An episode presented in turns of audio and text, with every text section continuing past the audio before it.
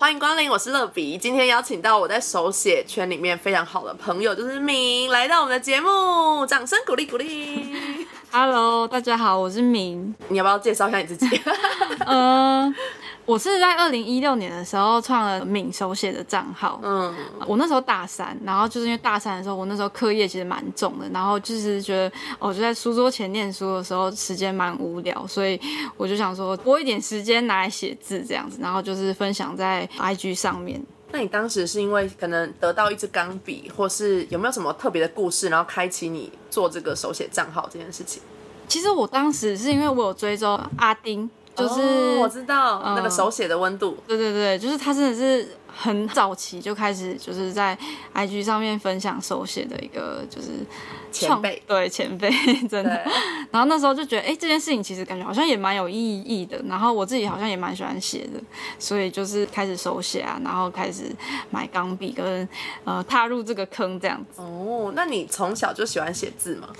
其实我也不算从小就写字，因为我算是那种就是中规中矩一路念书念到大的人。那小时候就是也没有说特别练字啊，也没有特别写毛笔啊那些的。那但是从小其实还是蛮多人，一路上都有很多人称赞我的字写的不错对。啊，你字这么美，一定是全部人只要看到你写字都会说哇，你字很漂亮，什么这种惊呼，呃，差不多是就是所以你就有意识到其实字应该还不错这样。对对对。OK，那你开始创账号的时候有没有什么定定一些计划？就是创这个账号，我一定要达到什么样的目标，或是我希望可以做成什么？其实当时好像没有什么特别的目标、哎，当时就是纯粹就是有点玩票性质的，然后就是抒发情心情。对，然后到后来就是可以累积到现在的粉丝，其实也蛮意外的。这样，而且我觉得你是算增加的蛮快的。其实好像就初期的时候，感觉上升的速度算蛮不错，但后来就是有几年我就是比较呃比较缓慢，然后也比较没有在发文，之后可能就是比较趋于平缓这样。我觉得是因为那时候你真的生活真的太忙了，嗯，对吧？就是那时候的步调可能没有办法有这么多时间去创作。嗯，因为我觉得手写账号其实很多人都会到一个时间会突然进入一个休息的阶段嘛。因为我之前有听过一个创作者说，他觉得在书写过程其实是一个不断给予的过程，所以他会觉得他写到最后被掏空。然后那时候听到他讲的时候，我就觉得我还蛮讶异，就是哦这么严重被掏空。然后我就认真想，我就觉得我好像比较没有经历过这个，可是好像很多创作的人都会有这个心情。其实我后来发现，因为我在呃手写也交了一些朋友，然后好像类似的情况真的蛮多的欸，就是真的可以看到说，有些人一开始的时候创账号的初衷就是真的很希望可以带来很多正能量，但是到后期他们就会开始有点自我怀疑，然后有点呃反思自己内在很多就是各种的问题这样你。觉得在创账号这段过程当中，有没有什么问题是你的读者或是粉丝常常问你的问题？常常问我的问题哦，因为像我自己就很常被问，就是当然就是什么照片怎么上字啊，然后还有怎么增加粉丝，或是要不要互宣这种问题，就是真的是每个礼拜都会有哎、这个问题好像还蛮多的。我觉得比较特殊的是，因为一开始的时候，大家好像知道，就是就是我好像以前念比较有点会念书，然后 就考上了不错的谦系，所以一开始的时候。就是大家好像都会问蛮多，就是关于升学考试的问题。对我那时候比较特别的，应该就是这部分。对，这个就真的不是每一个人都有这样的天赋可以回答，因为你的账号其实还蛮明显的，就是有一些跟医学相关的一些背景的小故事。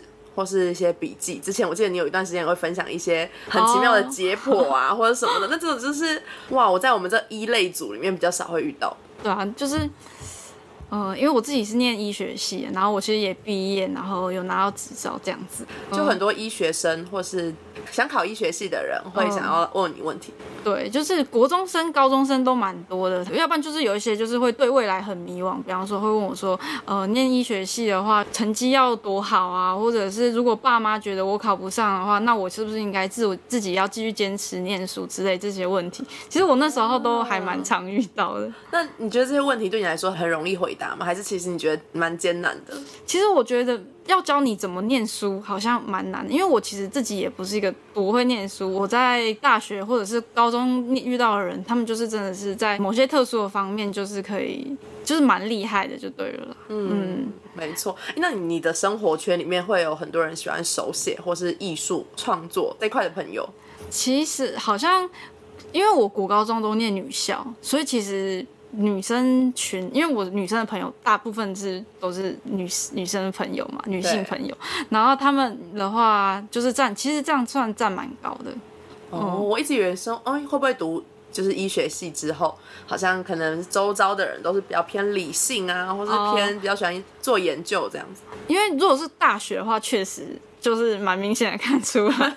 对，而且我在大学的，就是我们系可能有一百四十个人，大概有一百个男生，四十个女生，所以这个比例上其实也蛮悬殊的。嗯，对。我没有想到医学系的男生这么多，因为我一直在觉得女医生很多。哦，对啊，就是近几年在学测面试上，其实女生现在也是蛮有利的，所以可能也是慢慢有在提高比例这样。嗯，OK。最近敏有出一个周边，所以想说要让他来分享一下为什么会出周边，然后这个周边可以在哪里买到？就是我最近在 Panker 的网站上面有出了一呃一系列的周边，就是有 T 恤跟帽子。那帽子的话是上面是写 I'm off duty，就是说哦我今天不上班或者是不值班，这是符合医生常的用语吧？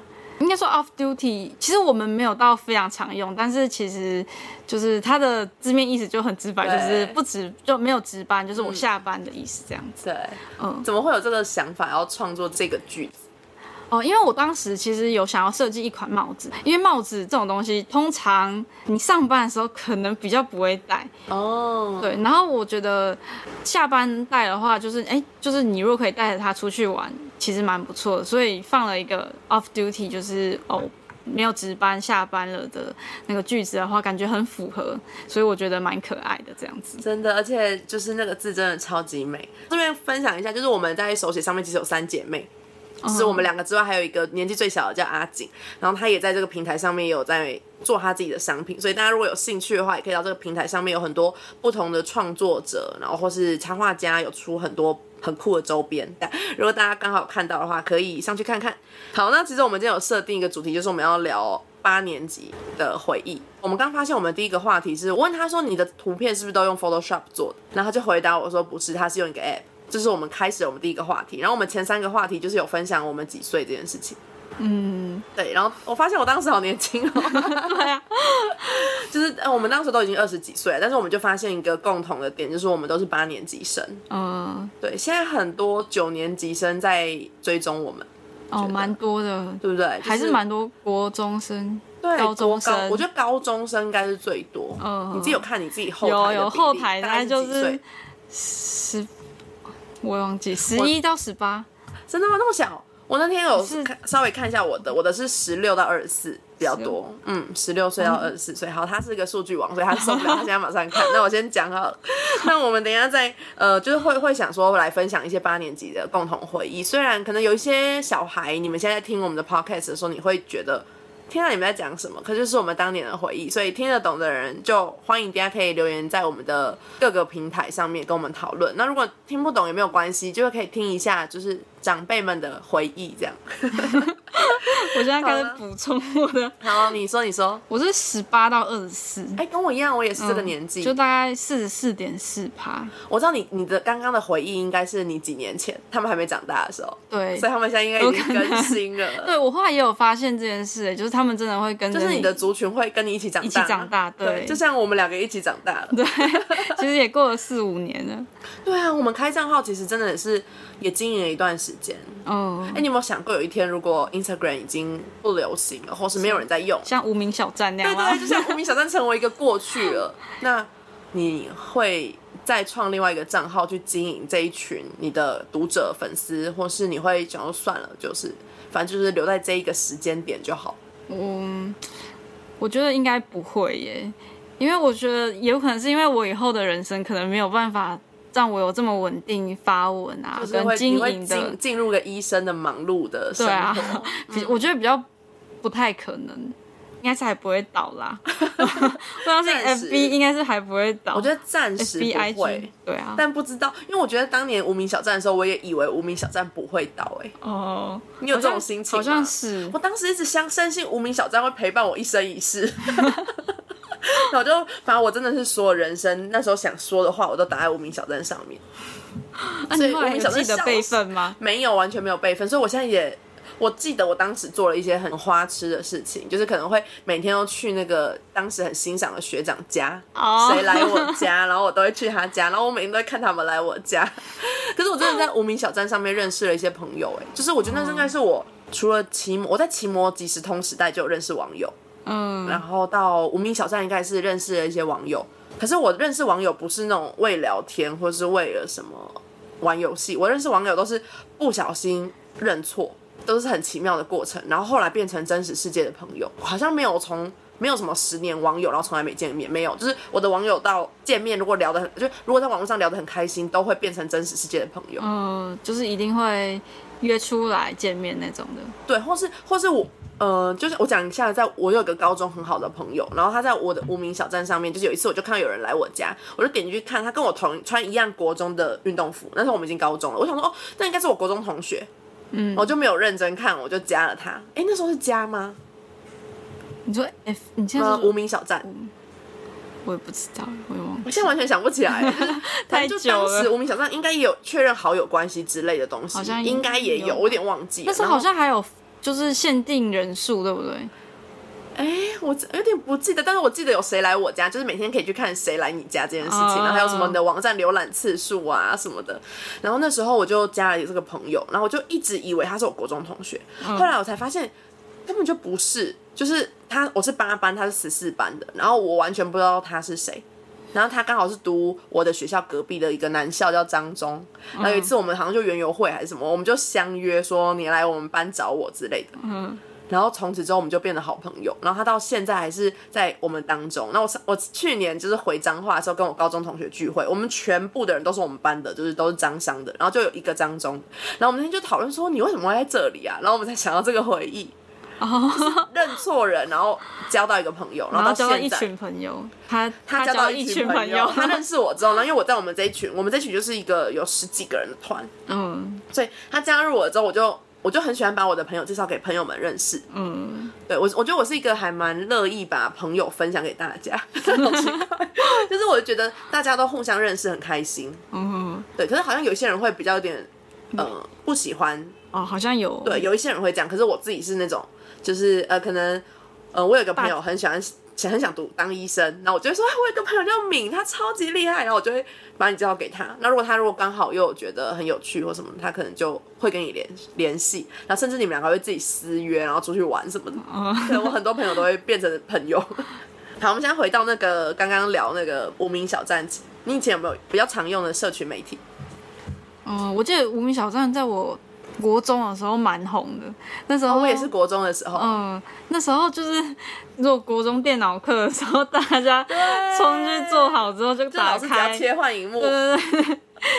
就开无名。对，那时候就是大家就一直在那边分享，而且那时候文其实都蛮长的，就跟现在比起来，而且是图文并茂，对，那时候大家真插入很多的是图片，发一篇很长的日记，对，写的非常详细，然后那时候还有那种什么就是图案，一些小动图，对对对对对，而且我觉得其实无名小站是一个很棒的教材，因为当时训练了大家的文字力，然后还有拍摄，然后重点是那时候不是为了要改游标什么，还会有哦对对对对。一点点小小的写程式，嗯，微微的啦，嗯，对不对？有。就是我觉得它其实是一个很丰富的电脑媒体使用的教材。对啊，那为什么无名小站会倒啊？我其实也不太知道哎、我有认真想过这件事情，因为我觉得当年大家这么热衷在使用它的程度，应该是我觉得超越现在的 IG 的粘着度。我自己觉得啦，我觉得当时真的大家每一天，可能那时候网络上也没有那么多的平台可以使用，嗯，所以那时候真的大家都在用无名。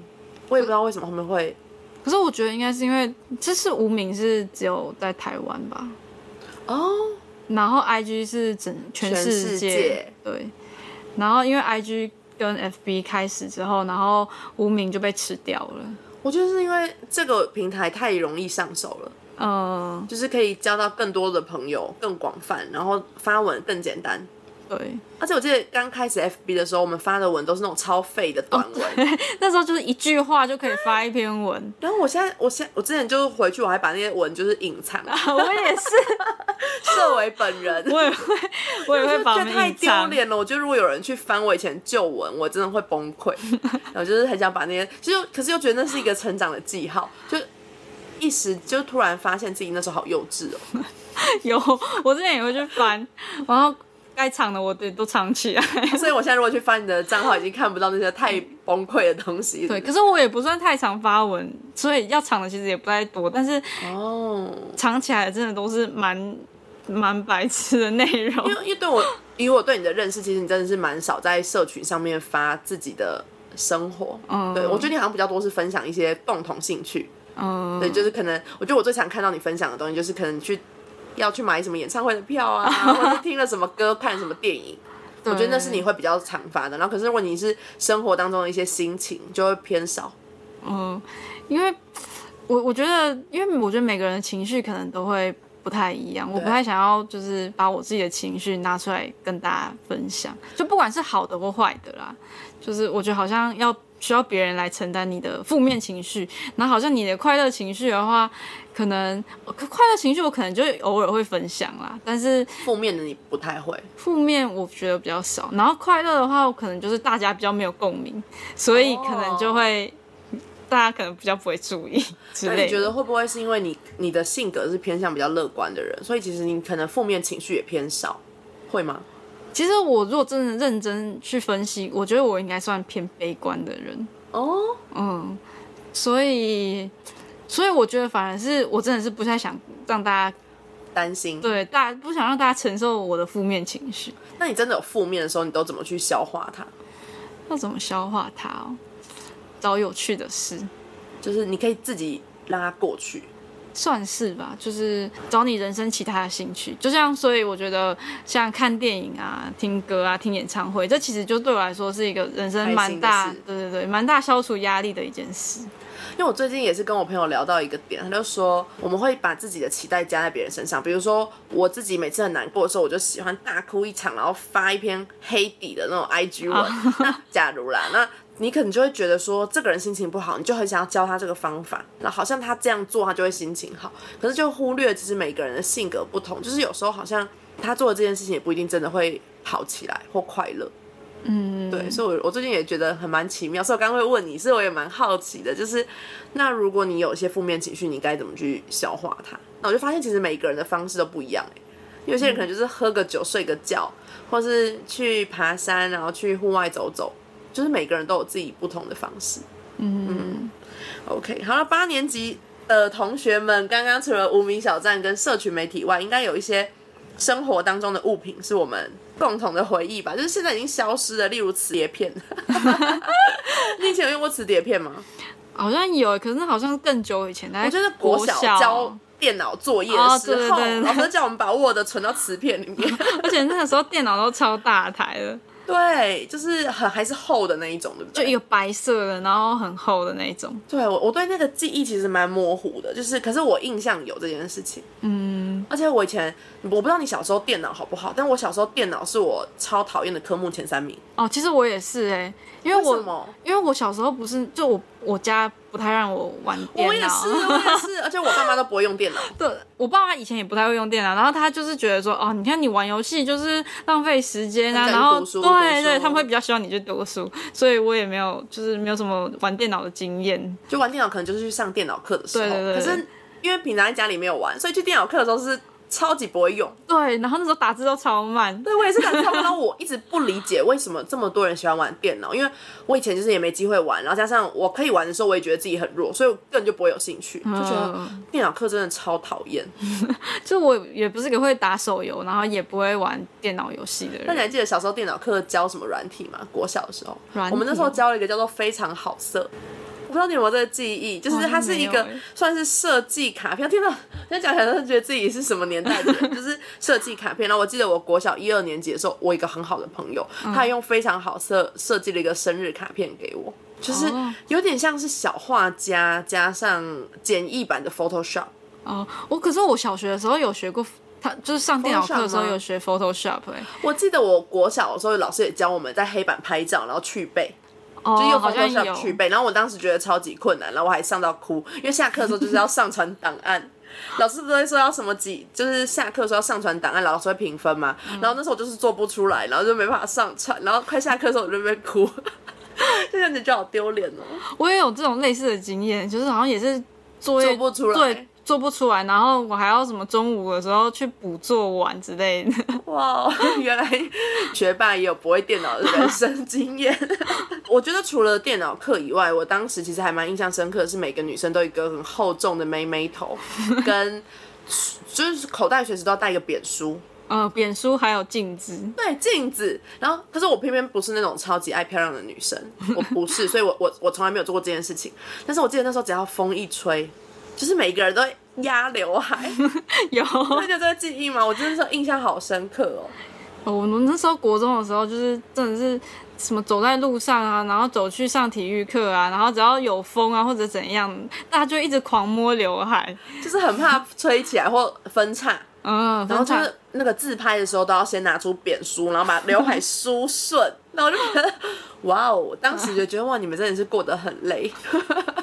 你有这样子吗？就是那时候你有留过妹妹头吗？我有留妹妹头，但是我其实没有带着扁梳。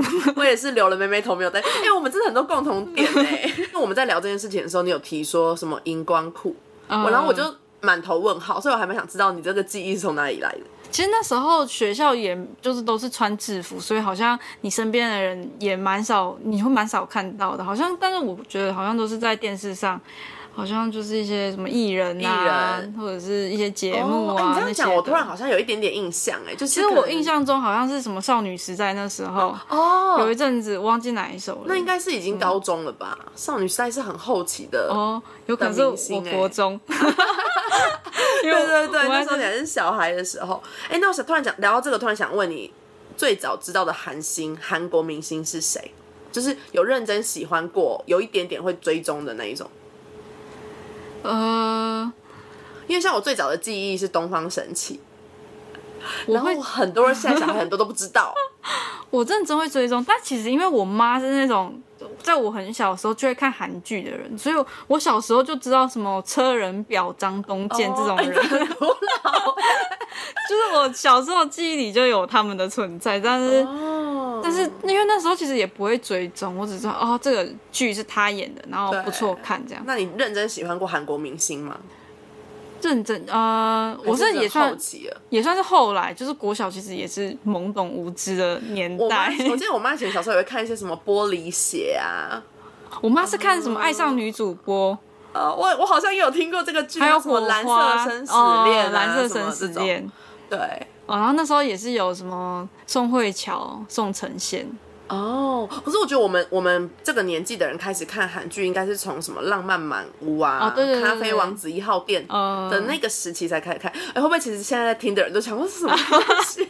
大家可以回去 Google 哦。而且我记得韩剧大红，就是韩剧其实也有分偶像剧跟八点档那种。哦，对，然后八点档就是那时候有一个很红的是什么《妻子的诱惑哦有有》，有我，小的时候还是我国中吧。我国中的时候，哦，那应该有，应该我也是国中。可是我真的我妈好爱看哦。那时候我同学还会就是每天分享剧情，哎，就是我们中午的时候就会在那边，然后坐在那边分享昨天看的《妻子的诱惑》里面什么内容，这样。我现在有点不解，为什么那时候《妻子的诱惑》会这么红？因为它其实就是很八点档的那种撒狗血剧情，嗯，我觉得应该是因为它有点大快人心吧。是不是有一点像现在就前前阵子的那个什么夫妇的世界？哦哦，对对对，因为我有看片段，但是我也没看完那部韩剧。但是我觉得应该是十年、二十年前的版本 VS 现代版。哦，有可能哦。只要是讲到小三或是那种复仇，就会大红。台湾之前有一段时间有那什么，犀利人妻，对对对对，就犀利人妻，就是我觉得好像小三剧很容易某某一个时期一阵子过去就会再卷土重来，然后造成轰动。它是不败的题材。对，就是好像大家看到就会义愤填膺，然后很生气，这样就一起骂。除了妹妹头以外，你对于那个时期还有没有什么很印象深刻的物品？呃，就那时候大概每个人都会人手一只 Sony Ericsson 的手哦，机。对，我也是，而且当时觉得拿到那个手机就很酷炫。对，那时候我还记得有蛮多同学就是说什么考几分啊，然后就跟妈妈要那个手机，或者是考上哪一间学校，然后就可以获得那只手机当奖品这样你。不觉得这很有年代感吗？你看我们当年是考得很好，我们可以拿 Sony Ericsson，现在都是考得很好的 iPhone 十二，完全不同的世界。我，那你还记得你当时第一只 Sony Ericsson 的手机是什么型号吗？我已经忘记了欸、我忘记那个金我忘记。了 我的是一个单支的，然后小小的，叫做 G 五零二。我不知道为什么我会白色是红色红色。我不知道有没有白色，但是我的是红色，然后就是它框超级小，我那天回家还我发现我还留着，然后我就心里想说，天啊，这么小的框框，我到底是怎么传便签，然后 还有传简讯，那时候简讯都要好几页，对，那时候简讯其实还有限定字数，对，然后然后你就要在那边删删减减，对然后不然就是要卡在嗯同一篇里面。如果你要到第二篇，你就会再写更多，然后把它写满。对 对对，国小有一段时间很流行帆布鞋，哦对，你们也有吗？有。可是我大概是在国国中的时候，我我是国小的时候，可能嗯可能过几年又流行。然后我记得我那时候流行帆布鞋的时候，我爸就很不解，我爸就说：“这是我们年轻，不知道二十几年前在那边流行，你们现在穿帆布鞋，那是我们做工的人才会穿呢、因为什么什么。”然后就我爸就开始评论很多，他就是对帆布鞋非常的不喜欢。然后他他因为我爸不喜欢帆布鞋，不喜欢牛仔裤，所以他每次看到我穿牛仔裤或穿帆布鞋，他就会念很多。然后他就会说：“你们这个东西，那不知道是品味在哪里啊，什么 就会念超级多。”然后后来我就觉得好像是真的、欸，就是一阵一阵，就像最近好像帆布鞋又还好。嗯，我爸之前也是这样哎、因为他也跟我说，就是你们那帆布鞋，就是我小时候就叫什么中国强，我其实不太确定中国强是什么，但他说我也听过吧？他就跟我说，那个就是以前我们做工的人的时候在做在穿的、啊，是讲这句话，做工的人才会穿。然后他说，就他觉得牛仔裤跟帆布鞋都是那种很辛苦的象征，嗯，所以他都不懂我们在流行什么。但我就好像每过一阵一阵，就我相信帆布鞋可能过几年又会再红。好，那你国高中的时候有没有什么是你平常就是常常在做的事情？我我大概从小开始就会追运动球员，哦，然后对，我知道你会喜欢运动员，对我其实最早是喜欢球员，是足球吗？呃，最小的时候其实是足球，就是因为我大概从二零零二年开始就会跟我爸一起看那个世界杯，所以是每四年才会看，还是说其实其实中途中途中间但是我没有说真的看得很勤，就是中间还是会看一些其他的那种欧洲杯啊，就是嗯联赛类的，就是西甲那些，对对对。然后后来是我国高中的时候追最严重就是追 NBA 跟网球，就我是费德勒的超级粉丝，真的是蛮很喜欢，就是可以列为一二你觉得名的那你喜欢。他的原因是什么？我其实是蛮喜欢他打球的风格，然后跟、哦对，因为就是相比起来，就我现在好像如果在评论他们，就是几个的话，感觉不是很专业。就是因为打球风格来说的话，就是像费德勒或者是 Nadal 或者是 Djokovic 的话，呃，相较起来的话，我觉得费德勒是比较比较优雅的。比较对绅士他的单手反拍就是一直都是一个很美的象征，哦 然后他也是就是创了蛮多记录的这样子。嗯你刚刚讲这些的时候，我可以感受到你满满的热情。我记得我有一段时间也很喜欢球员，当时非常喜欢 SBL。哦、你有看追过 SBL？我其实没有追 SBL，但我还是是蛮身边蛮多人有追。我记得应该是国一或国二，当时候我记得就是我的一个朋友非常非常吗喜欢对台皮林志杰。有那时候我其实蛮多同学喜欢林志那天每天，打开那个体育版，都一定有野兽，有有有，野兽就是到处都什么野兽怎样怎样怎样。然后我当时就想说。台皮林志杰什么，我就不解，我当时也不太懂，然后我就看了几次那个 SBL 的赛，然后我就超爱。其实我喜欢的球员可能不是大家最喜欢，就是通常大家最喜欢那个我就不会想喜欢，哦，其实我有这种这种心态吗？对，也有这种心态。我就觉得哦，大家都喜欢野兽，那我就会喜欢一些其他。可是我可能喜欢的也是有名，但是不是最多人喜欢的。我那时候就很喜欢田磊，哦，有田磊最近不是要退休了？我以前都会捡费德勒跟科比的，因为我也是科比的，就是超级粉粉丝。有今年就是去年吧，去年事件你也发了蛮多文对的。，我那时候真的是很夸张的哭了三天哎，就是是也很没有下，你没有察觉到你会有这么大的情绪，对，应该说其实我也从来不会想到有这件事的发生。对，你会觉得他会有一天就是活到老，然后陪陪伴你一生的那种感觉，对不对？对，而且就是，其实我国高中的时候就会很希望说，有一天可能真的可以看到真人。对，去看一场湖人的比赛，哎，那时候他是湖人队的吗？他是对啦，但他其实蛮早就，他二零一六年就退休了。那他打球，就是他后来就是他的球队一直都是湖人嘛，从他创对对对开对，哇哦，对啊，哎，我其实不知道他退休这件事情，因为我觉得他还是一直在体坛非常的活跃，呃，因为他就一直做一些公益活动啊，然后陪还是会一直他女儿打公开出。出门这样子。对对对对对，哦，难怪我一直觉得，就是在发生这个事件之前，其实我几乎还是每个月都会看到他的新闻。嗯，而且那时候就是有一些奥斯卡奖的那个影片，哦因为我觉得他其实已经不是一个运动员而已，哦，对，他甚至是已经是一个一个代表，一个明星。我觉得他的对他要把自己塑造成一个明星的感觉。对他的分量真的是已经超过运动员的给人的感受。嗯，对，那你除了 Kobe 外，有没有喜欢的一些 NBA 的其他人？呃，虽然我是 Kobe 的粉丝，但其实我支持的是塞尔提克，就是蛮奇怪的，就是。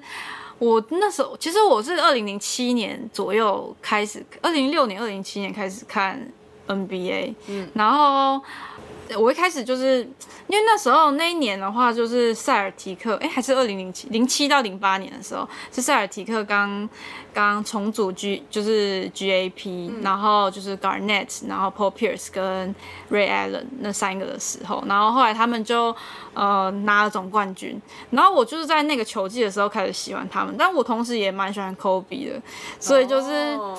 我有一种波士顿的迷失吧。他们那时候是对手嘛，对对对对所以你就是喜欢了一个敌对，你喜欢的队伍的敌对的一个主将。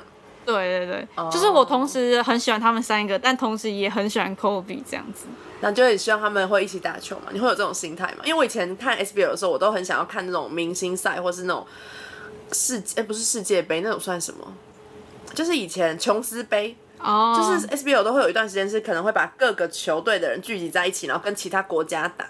然后我超喜欢看那种，因为我觉得那时候就会把满足你所有明星球员的欲望，有有就是全部人明星聚集对就是赛那种感觉，全部人都会聚集在那个时候，然后你就会觉得看的很开心，就是每一个人出现你都很喜欢，真的。真的就会有那种心情。嗯。好，聊完体育明星之后呢，其实我觉得要聊一个是当年我觉得八年级生人生必备，就是偶像剧，哦，应该大家每天都会看，因为我觉得现在的小朋友好像只有韩剧吧，就是没有偶像剧这个名词。你说台湾吗？可能我觉得前几年就是那个那叫什么稍息立正我爱你。哦，说王子对王子跟跟乔乔嗯那他们也是我们小时候就很喜欢的明星，到现在我还是很喜欢他们。嗯，我以前也是蛮喜欢他们的，对我，我就是以前模范棒棒糖，对，然后我以前是超级喜欢 Sweetie 的，就是当时，嗯，然后我也很喜欢王子，然后到现在最近这几年，其实我有追踪他们 IG，我也有两个我都喜欢他们。然后前其实前几年这部戏推出的时候，我就觉得台湾的偶像剧好像会再一次燃起一阵旋风，嗯，你有这种感觉吗？结果好像也没有嘛，好像就只有红那一部。好像是。哎，我这样讲的有点坏，可是我我觉得其实有点感觉只有那一部。我觉得其实是有点台湾的的戏剧有点不是在走偶像剧路线诶、就是他们想要走一个比较成熟写实的风格。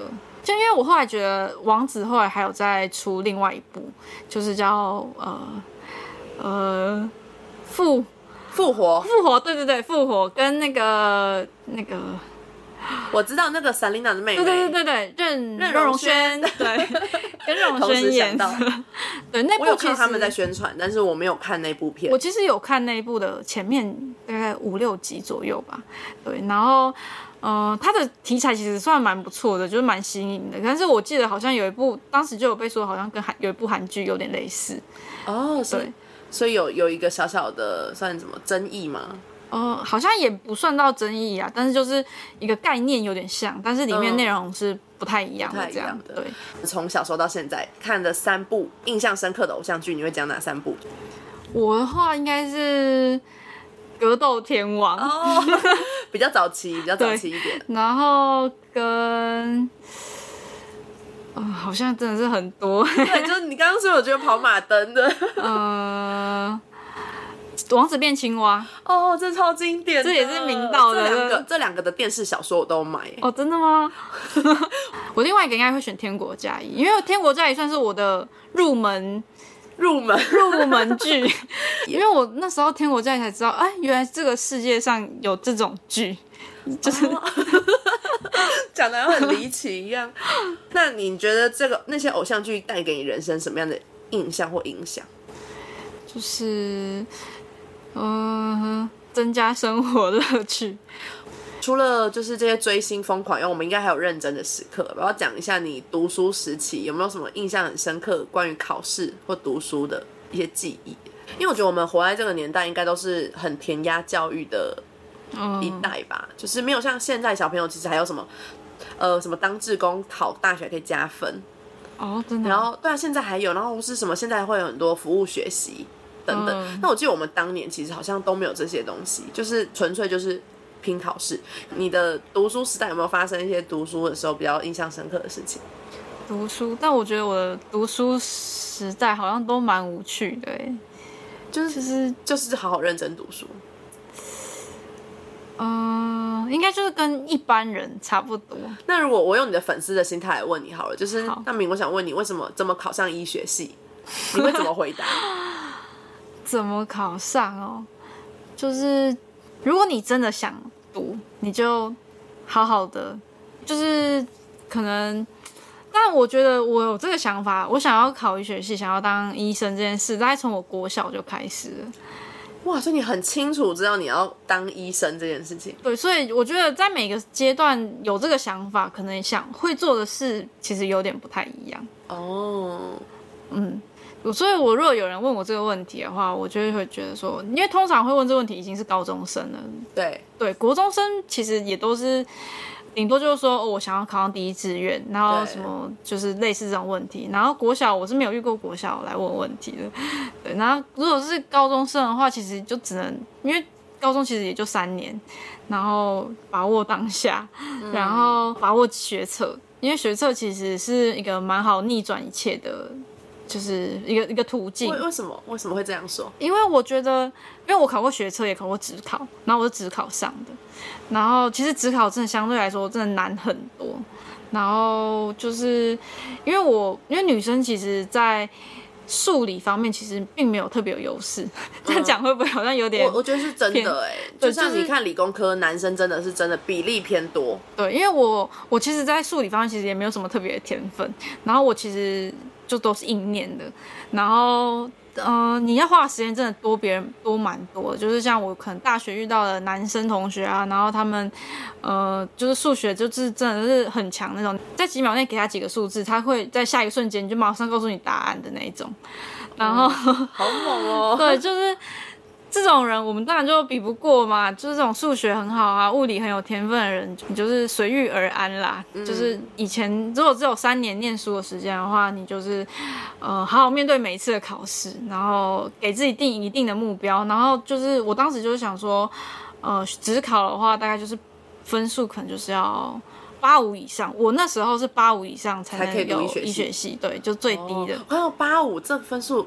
还有好几科加起来，你可能就要把自己的目标定在那个分数，是全科都要八五以上才有可能可以考上医学系的，就是平均下来可能是八五。哇，好，我那个年代，对，可是学测，可是我觉得学测对医学系标准很高诶，就是我们那时候是七十五几分，基本上就是要七四或七五才可以读医学系吧，就是大部分。对我那时候其实好像也是，我想想，我那一年好像可以到七二啦。哦，不过我记得不是现在变成考四科了嘛？就是他们是六十几分。我们以前是七，现在的学制。因为我们现在我之前考的时候是七十五级，然后现在是五科采四科，然后是六十几分。然后现在好像更难，现在就是只有好像就是要六十，要不然就是五九，不然就是没有。制度是每个人不太一样。就是如果全科都很强的人，就会觉得说什么才四科，可是如果是刚好有一科真的是偏弱，可能对你就是一种优势，对不对？对，就是看你想要到哪一个科系，因为他们采的科目不太一样。那你在读书的过程当中都没有遇过，就是觉得天啊，医学系好难哦，然后放弃？有，当然，其实我高中的时候并不是什么成绩在全班前几名，因为我的班虽然不是只有班，但是也是一个特殊班这样。对，然后我那时候中间我的成绩也在就特殊班的人讲话都好谦虚中哦。我可能也就是什么中间吧，或者是有时候中下，然后偶尔好一点中上，就是绝对不是什么上上上的对对对对，绝对不是那种分数的人。然后就是，其实你就身边的人就都蛮厉害的，然后你就觉得你们的时间都一样，然后补的习可能也都一样，然后上的课都一样，但我还是比他差。嗯，然后其实有时候也是蛮挫折的，然后你又已经定了这个目标，就哦，我希望我考上什么学校，然后结果最后还是就是你会想说，哦，我前面有这么多人。就是抢走那些名额，那会轮得到我吗？这样子，就是我自己有机会吗。对对对，那你还是一直坚持下去。对啊。那你觉得坚持那个动力的那个关键点是什么？我自己觉得我是以那种从来没有把医学系放在我人生考量中的那个角度去想。我觉得很多人可能面对梦想会有两种，一种是我曾经就是想我要当医生，但是我后来发现我国中课业好像很难，然后考高中的时候。哦，可能没有上前三志愿，所以我就注定不可能了，然后就放弃。然后有一种人是，就是可能我觉得他是一直努力努力努力到最后，然后发现哇一场空，就是可能就是还是考不上，然后就放。就是我觉得就像台湾的教育，就是如果你要当医生，你不可能是只是对医学很有热忱或很喜欢解剖，你就可以当医生吧？就是他必须你要有很高的知识含量，然后你要有热忱。我不敢讲啦，但我觉得应该是聪明是很势必要有。那如果你觉得想当医生，但是可能能力又不足的那些人该怎么办？因为我觉得大部分的人会很负面，是因为自己的能力可能差太多，但是他又想要做这件事情。我觉得，但是其实应该说，我现在都毕业了，然后也开始就是进入这个圈子。对，我会觉得说，其实当医生这件事没有想象中这么美好。呃，就即便你可能在考上之前，你其实对他有一点点的认识，那些其实都还是微不足道的认识。只是我到进去实习啊，然后到现在啊，然后才会觉得说，其实真的蛮不美好的，就对了。就是要是可以重来的话，应该蛮多人也会认真告诉以前的自己，你其实不一定要做到这里，因为还有更多事情。比这更有趣或更有意义，或者是更不错啦。我觉得是可能大部分人对医生这个职业就是觉得太遥远，所以不会一直去了解。嗯，但你真的了解之后，可能不一定会这么想要做这件事情。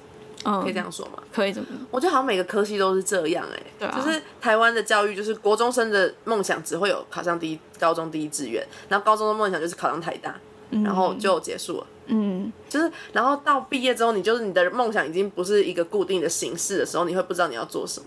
嗯，对啊，就好像缺乏给大家一个自由探索的机会。我觉得可能就是太狭隘了，就是每次嗯往上，你就会觉得哦，给自己一个那个目标，给自己那个目标，然后你都会想要那个目标是社会观感里的第一名的选择。嗯，对，然后你可能就没有很理解说这件事情到底在做什么，可能那时候的我们也没有办法去理解那个情况的好跟坏啦。对，对真的，你觉得面对八年级，以前是一个主流年轻人，现在是变成逐渐迈向成熟的过程，你有没有什么想法？感觉开始开始面对社会，就好像看到了真实人生应该有的样子。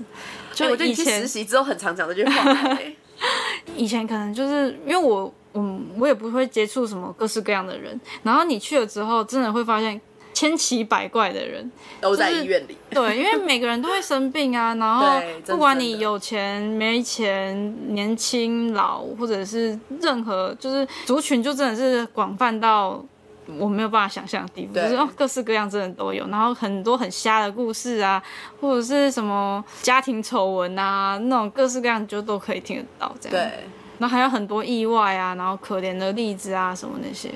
都会在就是你的实习生活当中出现。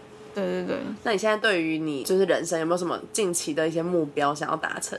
近期的目标，我之前就一直觉得说，我有一个目标，就是我希望我老的时候也可以活得很帅气。哦，对，对真的，呃，就是，呃，就是我觉得在每个时间点，然后活成自己最想要的样子，嗯，是一件蛮不错的事。诶为什么你会用帅气这个字啊？为什么不是优雅或美丽？因为我觉得老了可能就没有办法那么潇洒的面对事情，所以我才会选帅气这个字。哦，对，那其实我之前有去，就是呃，我记得之前我好像有看某些书，然后他就叫我们，就是好像也是一个心理医师在跟病患的对话这样，然后他就是告诉你说，你现在回去回想你十年前十八岁，或者是呃，就是小时候的自己，你那时候帮自己定下的目标是什么？那你现在有没有达到？然后你现在如果还在抱怨人生的话，那呃，你如果回去告诉那当下自己说，你其实搞不好已经达到了某些事，某些事，你当时的自己会是一个什么样的反应？然后那个病患就说，要是当时的我知道我现在已经完成这么多事的话，我应该会。呃，高兴的痛哭之类的，那我就觉得说，我当时看到的时候，我就想说，虽然说我好像常常会觉得啊，现在是很累啊，然后就是好像很多什么医院的事情都做不好啊，或者是没有办法那么成熟的面对某些呃问题啊，或者是。